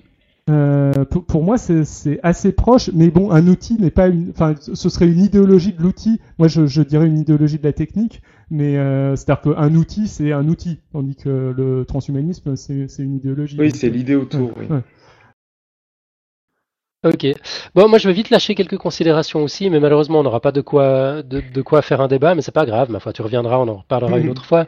Euh, moi, il y a un truc qui me dérange profondément avec cette notion, cette approche du transhumanisme, c'est que hum, j'ai l'impression que sous-jacent à tout ça, dans cette dans cette idéologie, il y a l'idée que que l'évolution doit eh, doit se traduire par du progrès, que l'évolution doit être dirigée et qu'il s'agit plus d'être adapté à son environnement, mais qu'il s'agit d'un dépassement, d'une sophistication, d'une complexification. Et Bref, quand on commence à mélanger euh, évolution, progrès, élitisme, eugénisme, fatalement ça vient avec, ben moi ça me fait peur quoi. Et, et je vois, je vois les dérives potentielles qui, qui, qui, ouais, qui- risquent de, de, de sauter aux yeux. Alors déjà, ce que je voulais dire, c'est je, je suis tout à fait d'accord euh, sur le fait que c'est euh, une croyance qu'il y a un progrès euh, objectif qui existe et que c'est pas du tout quelque chose d'évident. Euh, le fait que euh, le euh, qu'on soit dans une logique de dans une logique de progrès, enfin le pour faire un petit peu de la niveau en ce moment de, philo- de philosophie des sciences, le consensus irait même plutôt euh, vers euh, le relativisme et vers le fait que il n'y a pas vraiment de il a objectif. Donc c'est très valable. Et alors pour ce qui est de la peur euh, totalitaire, je dirais que les euh, transhumanistes rêvent euh, d'outils euh, toutes les raisons de, euh, de faire rêver un, régime totalitaire. Mais je pense qu'ils ne, ne rêvent pas ces outils du tout dans, une obje- dans un objectif euh, totalitaire, eux. D'accord. Ok. Je je pense que le, le, le fait qu'ils soient inspirés par le libertarianisme, euh, à la limite euh, parfois de l'anarchisme, euh, fait que euh, le, ils n'ont pas de volonté d'eugénisme, par exemple. Mais par contre, ils ont des volontés que, qui peuvent sembler aussi limites qu'on puisse, entre guillemets, quasiment créer ses enfants à la carte. Ok. Euh, bon, moi, je, je m'interroge aussi sur la sur euh, la notion de, de totalitarisme, de, de contre-utopie dans, dans ce contexte. Euh, c'est vrai quand on parle des dystopies euh, totalitaires, on pense à Huxley, à Orwell, euh, mais c'est c'est vrai que leurs euh, leurs histoires ont été conçues dans un contexte culturel et politique précis quand même. C'était l'époque de, de- des montées des fascismes en Europe. On, avait justement ces craintes de, la toute-puissance d'État totalitaire. Moi, je me demande si, Orwell et Huxley avaient vécu aujourd'hui, s'ils avaient écrit leur, dystopie aujourd'hui dans un contexte néolibéral, où finalement c'est c'est les marchés détenus par quelques multinationales qui font la pluie et le beau temps, et plus forcément les États, est-ce que ces dystopies euh, ne seraient pas un peu différentes Euh, je, je me pose la question quand j'entends que, que Google est, est impliqué dans ce type de projet, alors que les États manifestement s'en s'en désengagent. Euh, je, je suis pas forcément sûr que ce soit vraiment rassurant de ce point de vue-là. Est-ce que les, les nouvelles dictatures demain, elles, elles seront pas de cet ordre-là? Euh, si, peut-être. D'ailleurs, c'est un petit peu ce qui est présent dans l'imaginaire cyberpunk. C'est-à-dire que dans l'imaginaire cyberpunk, il y a plus vraiment, il y a souvent plus vraiment d'État, mais il y a des corporations euh, toutes puissantes euh, qui euh, qui essayent de tout contrôler. Euh, et c'est vrai aussi qu'il y a il y a un petit peu, je crois avoir lu que c'était du côté de l'Extropy Institute que sur la mailing list, il y avait des idées qui tournaient autour du fait que qui circulaient, qui tournaient autour du fait que ne plus avoir d'État, mais avoir le marché qui qui gouverne tout et donc euh, de réserver ça à une élite financière. Euh, donc l'extropie, c'est Institute, c'est euh, sans doute c'est un truc qui a disparu et c'est sans doute dans les mouvements les plus extrêmes. Mais eux avaient cette idée qui rejoint un petit peu ce que tu dis et qui fait très peur, que euh, le marché pouvait tout gouverner, que l'argent pouvait tout gouverner et qu'en fait euh, le, la toute puissance de corporations était plutôt un élément positif parce que les corporations s'intéressaient, euh, n'avaient pas d'intérêt euh, pratique euh, à ce qu'il y ait des guerres. Donc elles étaient euh, du côté des humains, tandis que les, les États pouvaient avoir des intérêts pratiques à piquer le, le territoire, le territoire du voisin, etc.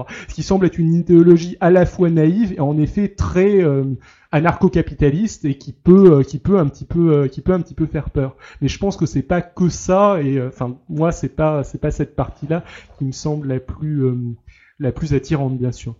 Mhm. Ok. Moi, il y a d'autres questions que je me posais quand on parle du, euh, du, du téléchargement aussi. Bon, déjà, il y a la question, euh, question un peu d'ordre euh, pratique, quoi. Je, je sais pas, admettons que j'upload ma conscience sur les serveurs de Google au hasard. Ce sera quoi le business model? Est-ce que je vais subir de la pub pour l'éternité? Ou bien est-ce que je devrais payer pour mon hébergement? Puis qu'est-ce qui se passe si je paye pas? On va, on va effacer ma mémoire euh, si, si je paye pas la facture. Enfin, tu, tu vois, même la, la définition de, de, bon, du business et à revoir la définition de la mort aussi. Est-ce que euh, dans cette ère-là, on sera mort quand on nous aura quand, quand on aura tiré la prise bêtement? Euh, Et puis une question toute bête, une fois qu'on sera tous uploadés, qui c'est qui va maintenir les serveurs? Bonne question. Des machines, Matrix. Euh, pour revenir un petit peu juste sur l'uploading avec une petite, une petite anecdote ou un petit problème, un petit problème rigolo. Enfin, pas forcément rigolo. C'est l'uploading pose enfin, en grosso modo, il y a deux manières euh, d'uploader une personne. Soit on part du principe que euh, qu'on va découper son cerveau et donc euh, qu'on va avoir besoin de le tuer avant, euh, d'analyser très rapidement son cerveau et de de d'uploader après le résultat. C'est pas forcément un truc qui fait super envie. Soit on part du principe qu'on va être capable de scanner le contenu d'une personne vivante et dans ce cas-là, ça veut dire qu'on va créer des duplicata de cette personne et donc elle va se retrouver en euh, plusieurs entités en même temps. Et ça pose des, questionnements assez euh, euh, quasi philosophiques sur ce que c'est que l'identité etc et oui oui sinon il y a, en effet le enfin si le posthumanisme est marchand tous les tous les problèmes que tu que tu soulèves se posent et font font peur.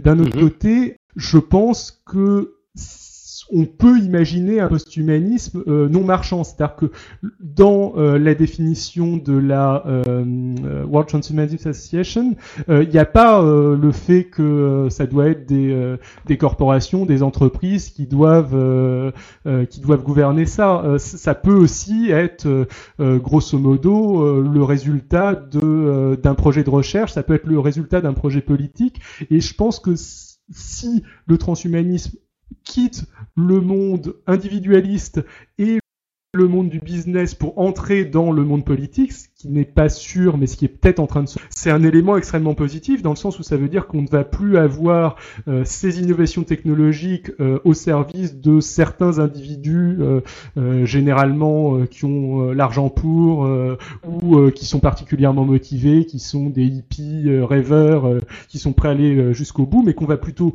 construire pour le coup un vrai projet de société, ce qui n'est pas le, ce qui n'est pas le cas à l'heure actuelle, et que ça va de devenir quelque chose dans l'intérêt dans l'intérêt collectif. Mais ça, c'est en cours, c'est loin d'être euh, c'est loin d'être fait. Et c'est vrai que là, le spectre totalitaire pourrait apparaître. À partir du moment où ça devient vraiment un projet politique, on peut imaginer aussi des projets politiques moins moins enviables qui vont qui vont ressembler peut-être pas à 1984, mais mais qui vont ressembler au meilleur des mondes, par exemple. Mmh. Il y, a autre chose que tu, que, que, tu viens de dire qui a soulevé en moi une nouvelle question, c'est le, moment du clonage, finalement. Quand, est-ce que, en, tant qu'individu euh, physique, biologique, je vais être cloné pour être uploadé? Est-ce qu'il est y aura un backup euh, quotidien de ma conscience au cas où je me ferais écraser par un, camion bien je, voilà, je, ma, mémoire euh, péricliterait de, demain matin? Puis effectivement, s'il y a plusieurs instances de cet avatar, elles vont évoluer séparément. Enfin, c'est des drôles de questions, quoi. C'est des trucs. Oui, c'est, enfin, on est, euh, on est dans la, dans la SF et dans le cyberpunk, mais c'est assez, euh, c'est assez stimulant parce que c'est peut-être des questions bon, qui vont vraisemblablement pas se poser pour nous ni pour nos enfants, mais enfin à moins vraiment que qu'on approche de la singularité de, dont rêve Ray Kurzweil. Euh, mais mais c'est des questions qui se poseront peut-être pour nos, nos lointains nos lointains descendants et mm. c'est pas bête de commencer à y réfléchir. Bon, D'après euh, Aubrey de que, de Degré, pardon, que tu citais euh, tout à l'heure, euh, le, premier humain immortel est déjà né. Il s'agirait de quelqu'un. ouais, enfin, on, on, parle pas de, dizaines de générations. Bah, S'il a vraiment trouvé, ouais, trouvé un moyen, ça c'est encore autre chose. Pour Kurzweil, pour Kurzweil aussi, euh, mais euh, c'est, euh, enfin Kurzweil déjà c'est pas vraiment un chercheur et généralement c'est des gens qui sont assez assez isolés dans leur domaine. Enfin moi je rêverais de ça. Hein. J'aimerais bien que qu'on soit, j'espère qu'on soit promis à une certaine à une certaine immortalité. Après objectivement c'est loin d'être dit, surtout que des choses comme la loi de Moore commencent à moins bien marcher au fur et à mesure où on se rapproche euh, justement de, de taille euh, où euh, la physique classique ne fonctionne plus et on est obligé de, fonctionner un petit peu autrement. Que moi un autre un argument que, que j'aurais au niveau de la singularité c'est qu'on cette accélération accélérée, on pourrait aussi considérer qu'elle est liée aussi à une. On vient de vivre une très forte période euh, d'augmentation de la population humaine. Euh, donc quelque part, plus d'humains, ça fait plus de gens qui euh, qui réfléchissent, ça fait plus d'intelligence et, et, ça fait plus de découvertes. Mais cette... ouais. Non mais enfin, ça, enfin, le, il y a plus de cerveaux, il y a plus de gens qui réfléchissent, il y a peut-être plus de stimulation, plus de découvertes, mais ce plus d'humain, il va pas continuer indéfiniment. On est, euh, enfin, euh, si, si, on si on monte, euh, enfin, le la Terre ne pourrait pas tenir, je pense, au-dessus de, je crois, je crois que les chiffres qui sont avancés généralement c'est 15 milliards et encore 15 milliards, ça semble, ça semble vraiment, vraiment énorme. Donc, ouais, encore. Il y a 100 ans, on pensait qu'on dépasserait pas le milliard. je pense que là, là, le curseur va, va, encore bouger, quoi. Mm. Oui, oui, oui c'est possible aussi. Mais, euh, mais, euh, mais bon, c'est peut-être lié à ça. Et si jamais c'est lié à ça, et si euh, le, si on passe dans la dernière phase de la transition démographique et que le, le des pays et que la, la, taille de la population mondiale augmente de croître, ça voudra peut-être dire aussi la fin de cette, de cette accélération de, des découvertes. Yep. Est-ce que Hélène ou Nico, vous avez, euh, vous avez encore des questions? Euh, presque, mais j'ai pas mes sources parce que sur les histoires de, de se dire qu'au fur et à mesure on va réussir à tout représenter, il y a pas mal de choses qui existent justement euh, sur est-ce que vraiment euh, ça peut évoluer à l'infini et d'avoir cette singularité? Du point de vue purement mathématique. Hein, là, c'est c'est la tare qui revient. Ah. mais là, j'ai en improvisation ça va être un peu compliqué, mais je sais que c'est aussi des, problèmes qui sont posés purement maintenant, sans se, mettre des contraintes physiques typiquement, et qui déjà posent problème en fait.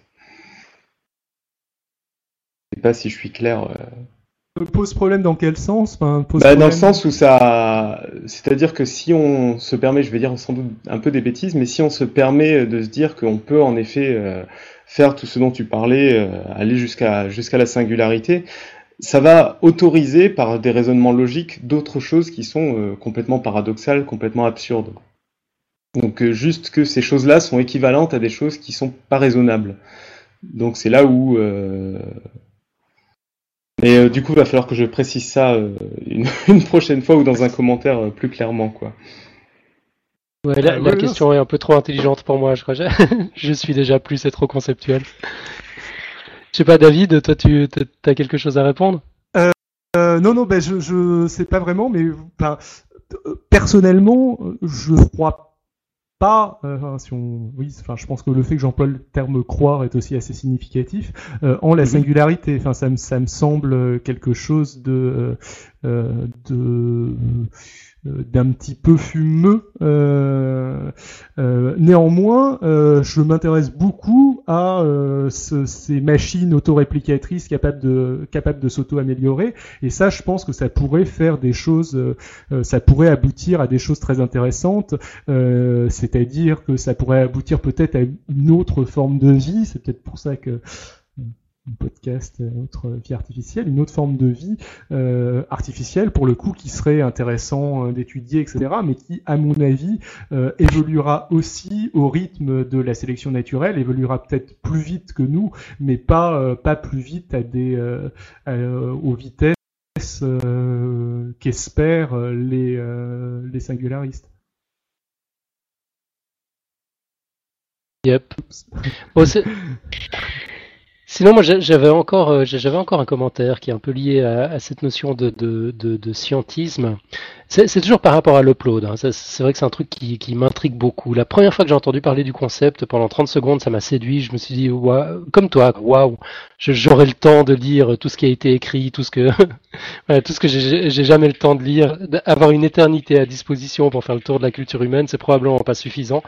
Euh, mais, mais l'idée est très séduisante. Et puis après, en y réfléchissant un peu, je me disais, mais non, d'une pipe, on, on, part quand même du principe que, ok, le, le cerveau, c'est le siège des, des facultés mentales, c'est la, la, terminaison de, toute, de tout le système nerveux, donc probablement des, des, des émotions.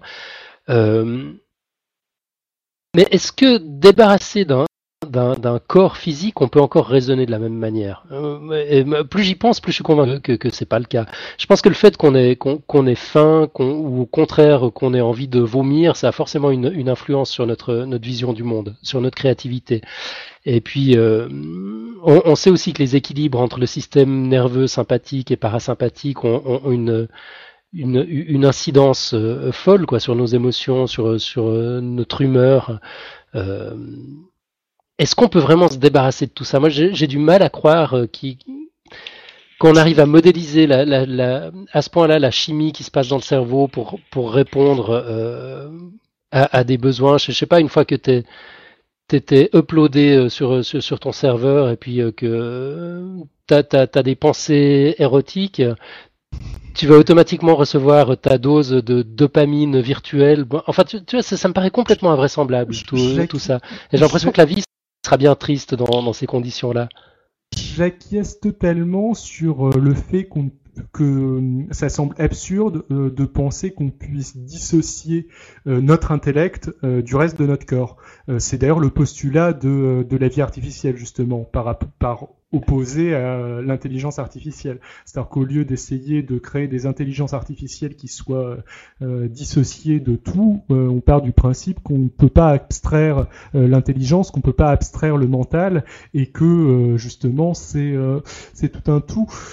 après, sur la question de l'uploading, moi pour moi, enfin c'est tellement c'est tellement de l'ordre de la SF l'uploading que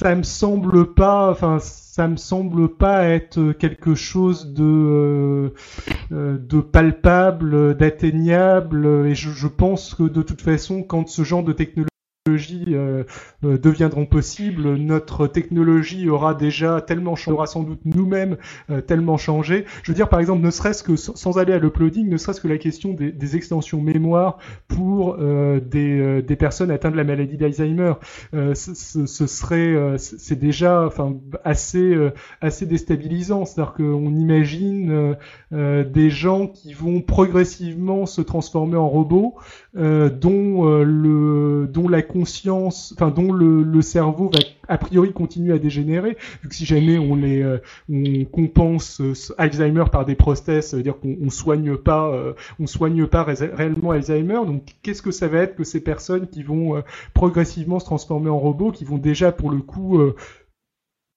être très différents des humains actuels, sûrement ne plus euh, tout à fait penser de la même manière, ou, euh, ou peut-être que si, peut-être qu'on réussira à les connecter. Euh, enfin, je, je, pense que déjà ce genre de choses qui sont des étapes bien avant l'uploading vont déjà tellement modifier notre si elles arrivent ce qui est loin d'être sûr vont déjà tellement modifier notre perception de la réalité notre perception de ce que c'est qu'être humain que une fois que enfin penser l'uploading maintenant ça me semble enthousiasmant, mais, euh, euh, mais de l'ASF. C'est de l'ASF parce que tu vois l'uploading de façon euh, biologique, entre guillemets, une extension de mémoire, mais en fait, on a déjà une sorte d'extension de, de, mémoire qui se passe quand on a euh, toujours sur nous un smartphone qui euh, nous permet d'aller consulter la mémoire Internet, en fait. C'est juste, c'est vrai. Oui, c'est vrai. Ouais. Et c'est pour ça que je te parlais tout à l'heure d'exosquelettes et de et de, de patch ou de, de prothèses parce que en fait il y a beaucoup de ces avancées de technologie, surtout du point de vue de l'augmentation de l'intelligence ou de la mémoire qu'on commence déjà à avoir par ces objets euh, qu'on a avec nous en fait. Mm-hmm. Mmh. Oui, oui, oui, non, c'est euh, oui, c'est vrai, et c'est vrai que ça change aussi, euh, ça change C'est aussi euh, l'exemple que je donnais au niveau d'Internet, de la lecture linéaire, non linéaire, euh, ce, genre euh, de choses, ou même, enfin, l'invention qui a le plus radicalement changé l'humanité, c'est l'invention de l'écriture, et pour le moment, on n'a rien trouvé qui soit comparable, je pense. Enfin, je pense que même ce qu'on vit actuellement est peanuts euh, par rapport à, par rapport à l'invention de l'écriture et peut-être euh, avant ça l'invention du langage. Euh... Ah, l'invention du, enfin la découverte du feu un petit peu quand même. La découverte du feu aussi, mais euh, euh, oui, enfin, ouais, le, bref. Ouais, la, la ouais, question okay. Non, non, mais effectivement, son incidence sur la culture, c'est tout à fait différent. Euh, je, je, voudrais juste vous indiquer qu'on a, on a dans la chatroom une discussion absolument passionnante D'abord, on a, on a Pierre Kerner, alias Topo, dans, dans la chatroom. Ça, ça, aide. Et puis, il a rebondi sur ce que je disais tout à l'heure. donc, attendez, j'essaye de, de en même temps parce qu'il y y, y a eu pas mal de choses. donc, il commençait par toutes, les, sensations, sont, nerveuses. Voilà. Euh, ensuite, il nous disait, du coup, théoriquement, tu peux véritablement simuler les impressions d'avoir un corps. C'est le concept développé dans Matrix. Alors là, effectivement, il me, réconcilie avec la notion. C'est vrai que peut-être que j'arrive pas bien à, imaginer le truc. Tu vois, moi, je vois des âmes qui errent comme ça dans des serveurs un peu égarés. C'est vrai que si, ça a les couleurs et la, réalité de, Matrix, c'est différent. Je vois les choses différemment. Mais c'est ce qu'il nous dit euh, encore, qui est, qui est super intéressant, c'est qu'il y a un consortium qui essaye de faire ça avec un verre nématode. C'est-à-dire créer un verre complètement virtuel. Et si on y arrive, euh, ce sera une preuve que le concept est envisageable. oui, ils essayent de euh, recréer. Je crois que c'est un, animal pluricellulaire, mais l'un des animaux pluricellulaires les plus simples. Euh, et euh, oui, j'avais entendu parler de ça, c'est assez enthousiasmant en effet. ouais, donc il nous dit que pour y arriver, il faut simuler toutes les cellules. et puis ah, la, discussion est entrecoupée, c'est difficile. Et comme le développement du verre est stéréotypé et qu'il ne possède que 900 cellules, c'est envisageable. Voilà, je ne sais pas s'il autre chose après. Et environ 300 neurones, hein, nous dit-il. Il y aura une part d'approximation, c'est sûr, une part de modélisation. Euh, je concède qu'on peut fortement diminuer cette part, mais on arrive à pas mal de choses comme ça. Hop, et puis il nous a mis un lien. Euh, donc c'est un lien un petit peu impossible euh, qu'on mettra dans les notes de l'émission. C'est pas un truc qu'on peut citer à l'oral comme ça, mais c'est drôlement intéressant comme projet. Merci Pierre. Merci beaucoup. Ok, moi j'avais pas tellement tellement d'autres d'autres questions ou d'autres remarques euh, comme ça à, chaud, mais j'ai trouvé ça absolument absolument fascinant. Je, te remercie encore euh, de ouais, de, de, t'être prêté au jeu de, de, la présentation de ce dossier, et puis de t'être risqué quand même à ce sujet qui est, qui, qui est pas simple. Merci à toi surtout. Euh, puis c'était c'était agréable euh, de, de faire ça avec toi. Euh, puis c'est sympathique d'avoir eu quand même cette euh, petite discussion, euh, cette petite discussion après pour prolonger un petit peu le débat. Je suis encore désolé d'avoir d'avoir été trop long en fait. Et voilà. Merci beaucoup. Bah, il n'y a, pas de souci. Puis alors maintenant qu'on a, on, a une, donc une nouvelle émission, alors dans le podcast, tout ça sera fusionné, euh, collé, j'imagine, mais pour, pour ceux qui nous ont suivis en live, donc il y a eu une interruption, et puis euh, quelques 8 à 9 minutes après, on, est revenu, on a repris, euh, repris l'antenne. du coup, là, il nous reste, on, doit, on doit fixer une durée, donc on l'a fixé à une demi-heure. Du coup, il nous reste un petit peu de temps. Alors peut-être que la singularité sera pas si singulière que ça. On, va quand même faire notre quote du coup. Euh, Hélène avait préparé quelque chose. Puis on va peut-être aussi en profiter pour, euh, pour, dire les deux trois petits trucs qu'on a l'intention de dire depuis plusieurs épisodes, mais on a une gestion du temps euh, si catastrophique que finalement on l'a jamais fait. D'abord un peu in extremis. demain, jeudi 16 février, il y a l'apéro science et web numéro numéro 13 qui serait justement animé par, euh, par euh, Pierre Kerner, qui va parler du projet euh, Strip Science, donc dédié à la bande dessinée et à l'illustration scientifique. Alors ce sera l'occasion de rencontrer les dessinateurs, les blogueurs scientifiques, plein de monde, et puis ce sera l'occasion aussi de, bah, de, de, faire connaissance dans la vraie vie pour certains d'entre nous, parce que parce que moi j'y vais. Je prends le TGV demain et hop, j'y vais. Euh, Franck, euh, donc euh, voilà, il y, aura une petite délégation podcast science lors, lors de cet event. J'y passerai aussi, mais sans doute assez rapidement, parce que je, vais avoir un, autre rendez-vous juste après. Ok, bon bah écoute, c'est cool si on arrive à se, à, se croiser au moins cette, à cette occasion-là. Très très chouette. sinon, dans les petit plug, euh, ça fait environ trois semaines que je voulais en parler. Euh, j'ai déniché ça sur, sur la page Facebook de notre ami euh, Nicolas Gauvry, qui est psychologue et mathématicien, qui était venu nous parler dans Podcast Science numéro 29 des biais statistiques, et c'était absolument, c'était encore un de ces numéros passionnants. et puis il disait donc dans sa page Facebook, je suis en train d'écrire un livre sur la culturomique, l'étude des grandes bases de données du style Ngram qui permet de voir l'évolution depuis 1800 du nombre d'apparitions de mots dans les livres publiés. Par exemple, on peut étudier la célébrité de certains personnages, etc. Et si vous avez des idées de mots à tester qui pourraient avoir un intérêt psychologique, historique ou sociologique au sens naïf de ces termes, n'hésitez pas, commentez. Alors bon, maintenant c'est un peu un peu tard pour Facebook, mais si jamais euh, n'hésitez pas à, nous envoyer vos commentaires, c'est s'il y a des sujets qui, qui vous intéressent. Euh, il, donne un exemple. Il disait par exemple, on peut essayer sur Ngram Viewer fromage et dessert et essayer de comprendre pourquoi il y a un pic de fromage dans les années 40. voilà, si quelqu'un a la réponse, ça, ça, m'intéresse beaucoup. Et autrement, vous êtes toujours là? Moi, j'entends plus personne. Oui. ah ouais, je, suis pris d'un doute affreux. Euh, sinon, alors dans, dans les choses qu'on avait envie de dire, euh, il y, avait plein plein de choses. Déjà, euh, une réponse, enfin une intervention de, de, Pierre Kerner sur le dossier sur les, les cellules souches. Euh, donc je, je, vous lis ce qu'il nous a, ce qui nous a, ce qui nous a indiqué, en précisant d'ailleurs que c'est galère euh, d'essayer de, noter des choses euh, en écoutant un podcast dans le métro, mais enfin voilà.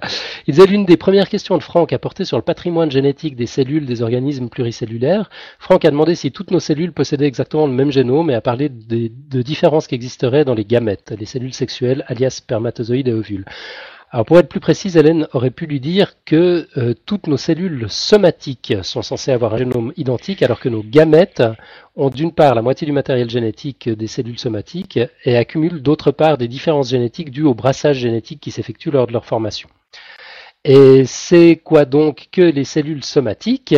Eh bien c'est simple, ce sont les cellules de notre corps qui ne seront jamais à l'origine des gamètes.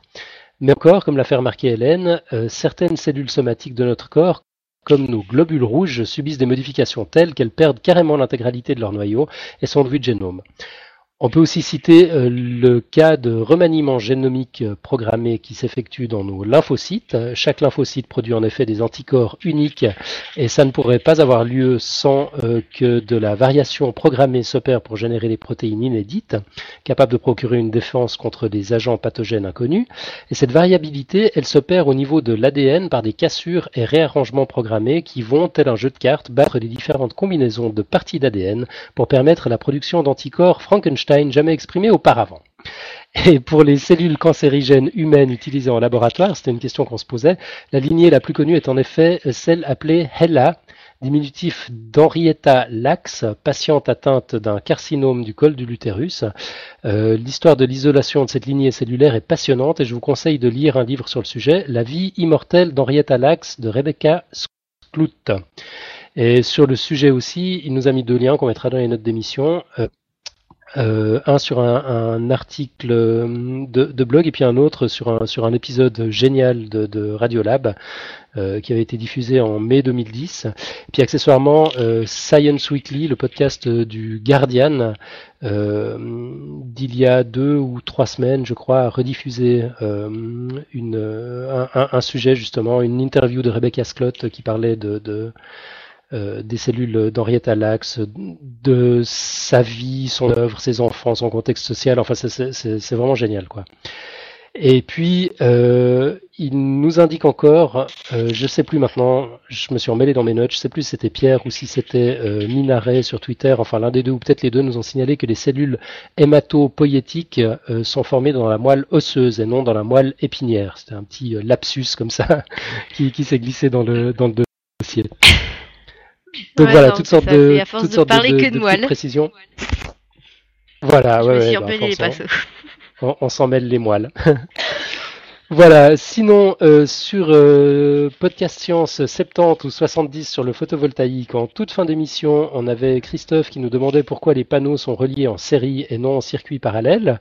Euh, on avait bredouillé une réponse comme ça en direct, mais je ne sais plus qui c'était maintenant, c'était Franck ou Marco qui, avait, qui avait trouvé la réponse. Euh, qui indiquait donc que la mise en série de plusieurs cellules solaires euh, somme les tensions pour un même courant, tandis que la mise en parallèle somme les courants en conservant la tension. Donc la plupart des panneaux solaires photovoltaïques destinés à un usage général sont composés de 36 cellules en silicium mono ou polycristallin connectées en série pour des applications en 12 volts nominal. Ça veut dire qu'on a environ un tiers de volts par, euh, par cellule et puis qu'en les mettant en série, ben, on, arrive à, on arrive à un 12 volts, ce qui est, ce qui est plus intéressant. Euh, Autrement, on avait Asterna qui nous a fait un commentaire sur le même dossier. On avait parlé à un moment donné de la pétition des marchands de chandelles en vue d'interdire le soleil. Alors, euh, Eterna nous indique que c'est un, un, texte semi-parodique de Frédéric Bastiat, un économiste et politique français du début du 19e siècle. Et c'est euh, pour faire interdire les fenêtres par euh, lesquelles le grand concurrent, le soleil, entre et éclaire ainsi gratuitement. C'est une parodie, évidemment, pour expliquer par l'absurde pourquoi le libre-échange et l'ouverture des frontières euh, ne pouvait à l'époque apporter que des bénéfices. Euh, et puis Eternal nous dit en passant que le Bastia en question écrit très bien, euh, qu'on n'est pas forcément d'accord, mais que c'est très bien écrit. Et puis, est-ce que j'ai encore un petit peu de temps? Ouais, j'ai encore un tout petit peu de temps. on a David Loipre de Science Étonnante qui, qui, a fait pour nous le calcul que j'évoquais en tout début de dossier. donc il nous disait intéressant dossier sur ce sujet chaud. Quelques points pour compléter. D'abord sur les besoins de l'humanité en énergie, on estime on les actuellement à 15 terawatts. Le flux solaire incident au-dessus de l'atmosphère est de 1300 watts par mètre carré en incidence normale. Si on compte l'absorption par l'atmosphère, on tombe à 1000 watts par mètre carré en incidence normale. Puis si on tient compte du fait que seulement la moitié de la Terre est illuminée et de l'effet de projection qui fait que la surface de la Terre n'est pas perpendiculaire aux rayons, on tombe à 250 watts par mètre carré de flux incident sur la surface terrestre. Il faudrait maintenant encore réduire euh, un petit peu à cause des nuages. À un rayon de la Terre de 6300 km, je trouve une surface de 5,10 puissance 14 mètres carrés, soit environ 125 000 terawatts de flux incident. Donc la puissance incidente est environ 8300 fois la puissance consommée par l'humanité. Comme il y a 1800, euh, pardon, 8760 heures dans une année, on voit qu'en gros, une heure de soleil sur toute la Terre donne l'énergie pour une année. Donc le truc que je démolissais en début d'émission, en fait, il l'a recalculé et il nous indique qu'il est, qu'il est correct. Si on ajoute l'effet des nuages, etc., l'estimation de 90 ou 90 minutes paraît pas mal. Voilà, il nous précise encore la différence entre l'effet photoélectrique et l'effet photovoltaïque, c'est que l'effet photoélectrique éjecte les électrons du matériau, alors que l'effet photovoltaïque, plus doux, les met dans un état d'énergie plus élevé, ce qui leur permet de nous fournir euh, de l'énergie à nous. Et puis accessoirement, il nous remerciait pour, euh, la citation. Euh, on avait fait un renvoi sur son, blog dans cet épisode-là, parce qu'il parlait de l'ascenseur spatial. Concept drôlement intéressant. Voilà, sinon je pense qu'on aura encore, encore tout, tout plein de choses à dire, notamment sur le fameux débat sur les 70, 80, 90 ou 90 qui a été tranché par notre ami linguiste Thierry Reber. Mais si on veut quand même passer la quote, euh, je vous propose qu'on en reste là pour cette fois, et puis peut-être qu'on aura l'occasion, qui sait, de, de, revenir enfin euh, sur, euh, sur ce thème-là. Donc hop, j'ai meublé, pendant que je, je cherchais mon jingle, mais Hélène, la parole est à toi. Oui. Euh, alors, euh, donc c'est une citation de Jean Dion, qui est un journaliste euh, québécois, enfin je trouve assez rigolote. Le principe de l'évolution est beaucoup plus rapide en informatique que chez le bipède. ouais, c'est pas mal. ça, colle, ça, colle bien d'ailleurs avec le, thème du jour, ça, ça, ça me plaît. as dit que c'est de Jean Dion. Jean Dion, C'est le cousin de Céline. Ça doit être ça. Ok, excellent.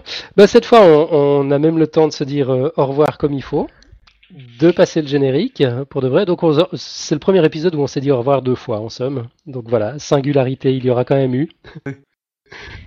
Et puis, on se retrouve la semaine prochaine pour parler de l'infini avec, euh, avec euh, Nico Tup. On, a juste le temps de faire, de faire le minute pitch de, de Nico qui est, qui est venu pour ça. Nico, la parole est à toi.